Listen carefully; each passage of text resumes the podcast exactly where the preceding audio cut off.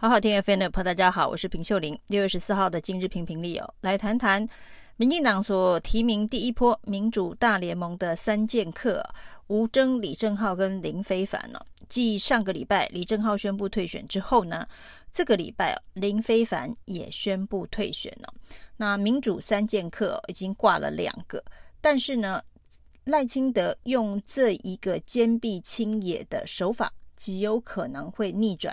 这一局性平争议对于民进党选情的重伤啊，对赖清德来讲，李正浩的退选、林非凡的退选呢，可以说是让他第一步拆弹成功哦。是不是反而会借由这样子的一个机会，后面跟上来行政院性平三法的修法，反而逆转了这一局？相当逆风的性平争议啊，那对于林非凡的退选呢？林非凡说是上个礼拜五开始就跟党中央反复的讨论啊，那最终还是决定要退选了。那上个礼拜他也已经暂停了所有的选举行程。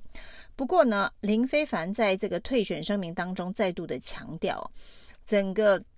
民进党部中央所发生的这个性骚扰案呢，经过了调查，他没有吃案，也没有包庇哦。那他唯一可能就是担任这个副秘书长职务呢，督导不力哦。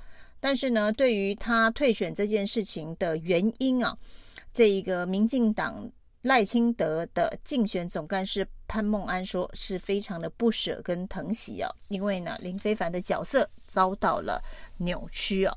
那林非凡自己的声明当中哦，则是说，呃，在这个对手利用受害者，对手指的是王鸿薇哦，跟他同个选区竞选的，利用受害者来做政治操作。”那所以呢，他不希望继续增加受害者的伤痛，也不想再跟他攻防哦，所以才决定退选了。那这整件事情，当然林非凡跟党中央反复的讨论跟考虑，当然考虑的不是王宏威的这个指控跟攻击啊，因为对于民进党来讲，一向呢不是那么的在意对手会出什么样子的招。会有什么样的策略哦？唯一评估的只有民意风向的支持度，所以呢，把责任推给王宏威本身是相当荒谬的事情哦。那这个冠冕堂皇的理由，其实很难呢，让外界对于这件事情当中林非凡是认真、这个慎重的检讨跟反省哦，取得信任哦。那所以王宏威呢就指出林非凡是自己选不下去，却把责任推给对手哦。那这样子的方式代表他没有深切的反省跟检讨。那而且他道歉的对象是为这件事情所产生的社会纷扰，而不是呢这一个被性骚扰的前党工受害人呢。那代表他。并没有认真的反省哦。那王宏威甚至还比喻哦，这个就跟林志坚二点零一样啊。那明明就抄袭了论文，台大认证，结果呢死不认错。那认错的这个对象只有造成社会的纷扰，林志坚认错的对象哦，甚至只有造成民进党选举的重挫。对于这个事实的核心本身呢、论文案有没有抄袭啊？到现在为止没有公开的认错，甚至呢，在最近林志坚跟于正煌和解了之后啊，这个律师方所释放的讯息啊，是于正煌主动撤告，但是条件当然是这个林志坚必须这个道歉。而且呢，必须要捐款做公益啊，那这就怪了。如果林志坚没有犯下抄袭的错误，指控这个于正煌的错误，他为何需要道歉跟做公益啊？那甚至好像感觉是林于正煌理亏，主动撤回告诉我。那基于这样子的一个模糊焦点的结案方式啊，于正煌当然是相当的不满了啊。于是呢，透过了这一个。媒体的朋友啊，把这个和解内幕，一一的拖出。那和解内幕当中呢，这个林志坚当然说了，他他的损失也很大哦。那在这一次的这个论文抄袭风暴当中哦，他最大的损失是丢了桃园市市长的位子啊。呃，这个说法当然是后来又成为大家的笑柄啊。但是总结来说，代表林志坚不愿意公开承认自己所犯下的错误，就是呢确实抄袭了论文，然后呢在被发现之后呢还想甩锅给于正煌，说是于正煌抄袭他的论文，就是一错再错。那林非凡这一个道歉的方式被王宏威呢指教，说是林志坚二点零哦，因为这一个。林非凡的说法是，经过党中央的调查之后，他没错，他没吃案，也没包庇啊。那他顶多只是督导不力。那他道歉的对象是造成社会的纷扰。很多人都认为，为什么这个年轻的太阳花这一代哦，包括林非凡哦，明明就是在我们的教育的改革之后呢，呃，所受性平教育最完整的一。一个整个世代哦，那性平教育这件事情，当然是随着社会的进步，然后呢，这个观念的改变哦，那所以老一辈的人对很多性平的观念，呃，进展到现在的这个时代，其实有很多不适应的地方。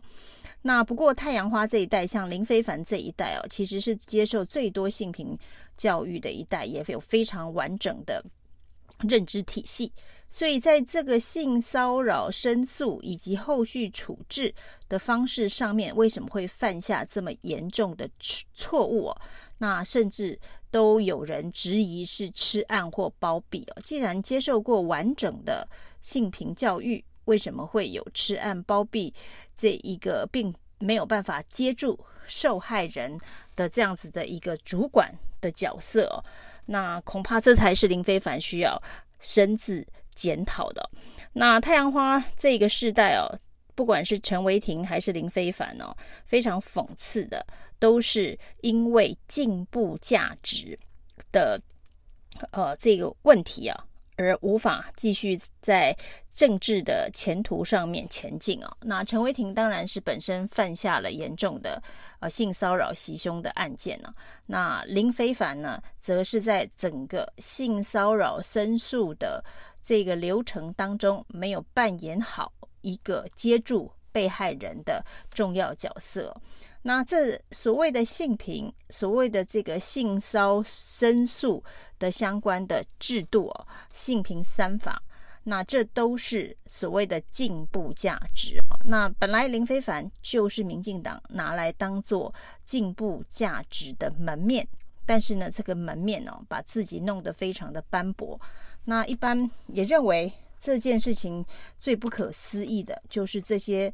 呃，扛着进步价值的太阳花世代哦，居然在整个性平的议题上面呢，是用如此逃避敷衍的角色来面对哦。那也宣布了太阳花运动的这一个凋谢哦，至少在这个政坛里头，陈为廷、林非凡两个重要的学生领袖都在这个进步价值上面跌了一跤哦。那甚至呢，跌跤的理由还推给。这个对手的政治的操作，以至于呢，让他们没有必办法在从政这条路上面继续前进哦。那从吴峥、林非凡、李正浩这个意气风发的民主大联盟三剑客，呃，挂了两个剑客的操作。一般可能会认为哦，那这是赖清德的重大的挫败哦，因为民主大联盟是他在立委提名当中一个相当重要的起手式哦。